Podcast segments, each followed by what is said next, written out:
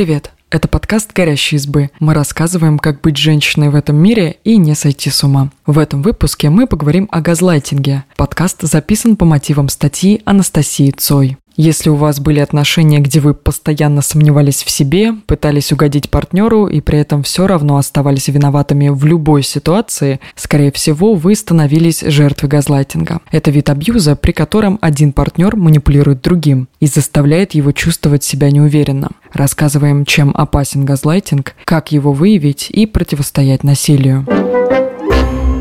Что такое газлайтинг? Газлайтинг – это форма психологического насилия, когда один человек вынуждает другого сомневаться в своих воспоминаниях, восприятии реальности и, наконец, в собственной адекватности. То есть манипулятор обесценивает чувства партнера, обвиняет его в проблеме и убеждает в том, что он неправильно воспринимает происходящее. Например, грубо шутит, оскорбляя близкого человека, а в ответ на упрек говорит «Это всего лишь дружеская шутка. У тебя что, нет чувства юмора?» Постепенно жертва теряет уверенность в себе, становится безвольной, беспомощной. В таком состоянии ей легко манипулировать, извлекая из этого выгоду. Согласно данным Национальной горячей линии по борьбе с домашним насилием, автор насилия разрушает равенство в отношениях, стремится к контролю и власти над партнером, и газлайтинг помогает ему добиться этой цели. Такого манипулятора обычно называют газлайтером. Термин «газлайтинг» обязан своим появлением пьесе Патрика Гамильтона «Газовый свет», в 1944 году вышел одноименный фильм. По сюжету пианист Грегори, чтобы завладеть наследством жены Полы, убеждает ее в том, что она сходит с ума. Герой каждую ночь незаметно пробирается на заколоченный чердак, зажигает там газовый свет и ищет спрятанные драгоценности. Когда Пола замечает, что во время отсутствия мужа освещение в других комнатах становится более тусклым, а наверху раздаются шаги и шум, Грегори утверждает, что ей это кажется. Зритель начинает подозревать неладное еще в самом начале триллера. Как только герой женится, Грегори ограничивает общение Полы. Мужчина не позволяет ей принимать гостей и ходить на светские вечера. Параллельно персонаж убеждает жену в том, что она забывчива, рассеяна, подозрительна и вообще больна. «Ты ведь имеешь обыкновение терять вещи», — говорит Грегори.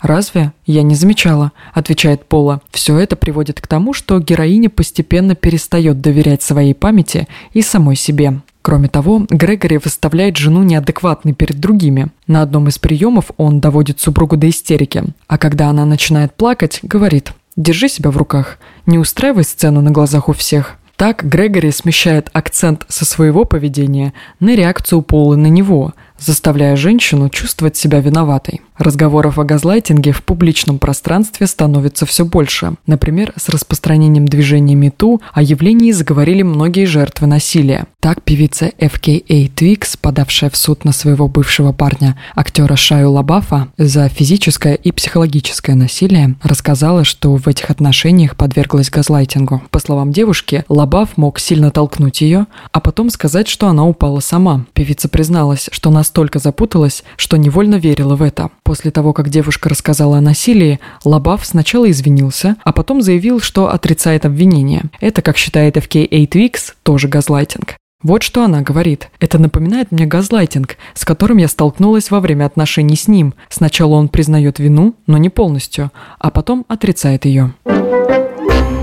Как определить газлайтинг? Чтобы манипулировать другими, газлайтеры врут, Говорят одно, а делают другое, нарушают обещания, используют больные места партнера, а также настраивают его против людей, а людей против него. Они не хотят, чтобы человек, на которого направлено насилие, развивался, был независимым и успешным, ведь так сложнее оказывать воздействие на личность. Абьюзер может делать вид, что событий, которые как-то подрывают его самомнение или репутацию, не было. Например, говорит «я этого не делал» и не говорил. Также автор насилия может притворяться, что вообще не понимает, о чем идет речь, и говорить «я не понимаю, о чем ты говоришь». Газлайтер может даже не пытаться вести диалог на равных. Вместо этого, в ответ на слова оппонента, он заявляет «это чушь» или уверенно говорит «все было не так». Нередко он вовсе не дает высказаться. Кроме того, абьюзер может обвинять вторую сторону в якобы неадекватной реакции на какое-то событие или какие-то слова, говоря «ты преувеличиваешь»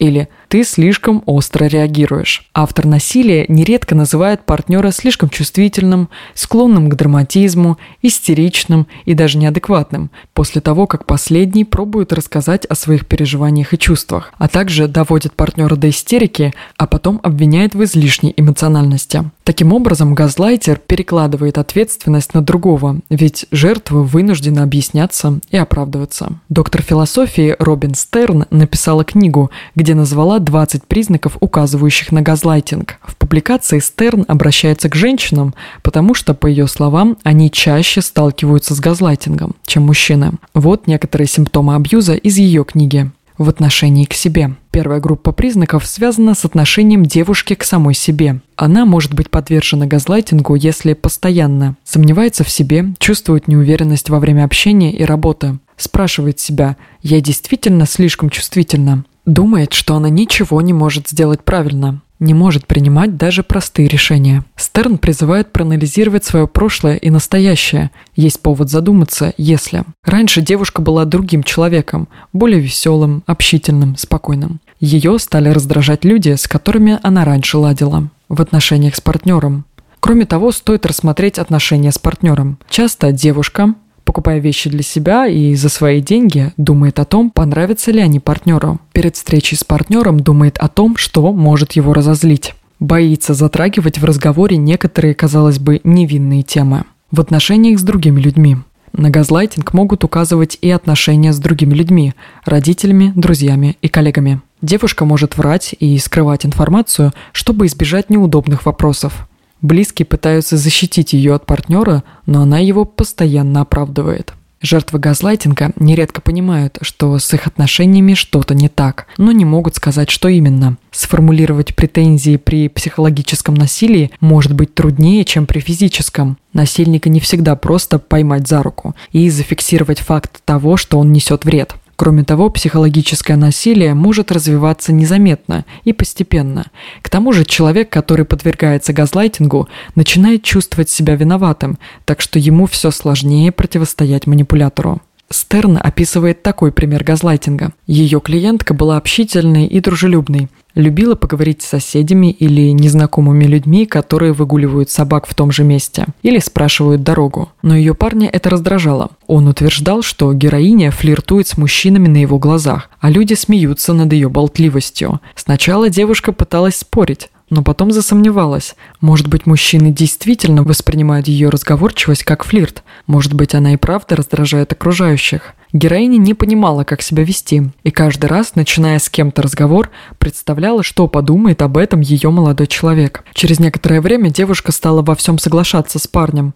Она не хотела, чтобы он злился на нее. Однако в глубине души она понимала, что это неправильно. Ситуация вынудила девушку обратиться за помощью к психоаналитику. Только через полгода после начала работы с ним она все же прекратила абьюзивные отношения. Возможен ли газлайтинг не в романтических отношениях? Газлайтинг возможен не только в романтических отношениях, но и в отношениях между друзьями, детьми, родителями, работниками и работодателями, и даже пациентами и врачами. Например, последние могут не верить в симптомы, о которых рассказывают больные, или преуменьшать их значимость. Некоторые ученые рассматривают газлайтинг не с психологической, а с социальной точки зрения. Они полагают, что основой для него является любое неравенство. Так что этому виду насилия могут быть подвержены все меньшинства. В таких случаях газлайтинг проявляется, к примеру, в том, что люди, выступающие с позиции силы, отрицают, что некоторые группы, например, женщины, афроамериканцы или представители ЛГБТК-сообщества, подвергаются дискриминации, несмотря на то, что статистика говорит об обратном. Газлайтинг может возникнуть в отношениях между детьми и родителями. Вот один из примеров насилия, который приводит психиатр Ариэль Резник-Мартов. Уже взрослый ребенок говорит с родителями о том, что они его били и унижали, а те вместо признания вины и извинений начинают это отрицать или преуменьшать важность происходившего. «Да что ты выдумываешь? Подумаешь, пару раз дали подзатыльник. Да мы все для тебя делали». Одна из русскоязычных пользовательниц Твиттера писала о похожей ситуации. По ее словам, мама применяла к ней физическое насилие, а теперь не признает это. «Да не била я тебя, не ври». В сериале «Притворство», а также в фильме «В заперти» гиперзаботливые матери внушают своим дочерям, которых хотят контролировать, что они больны.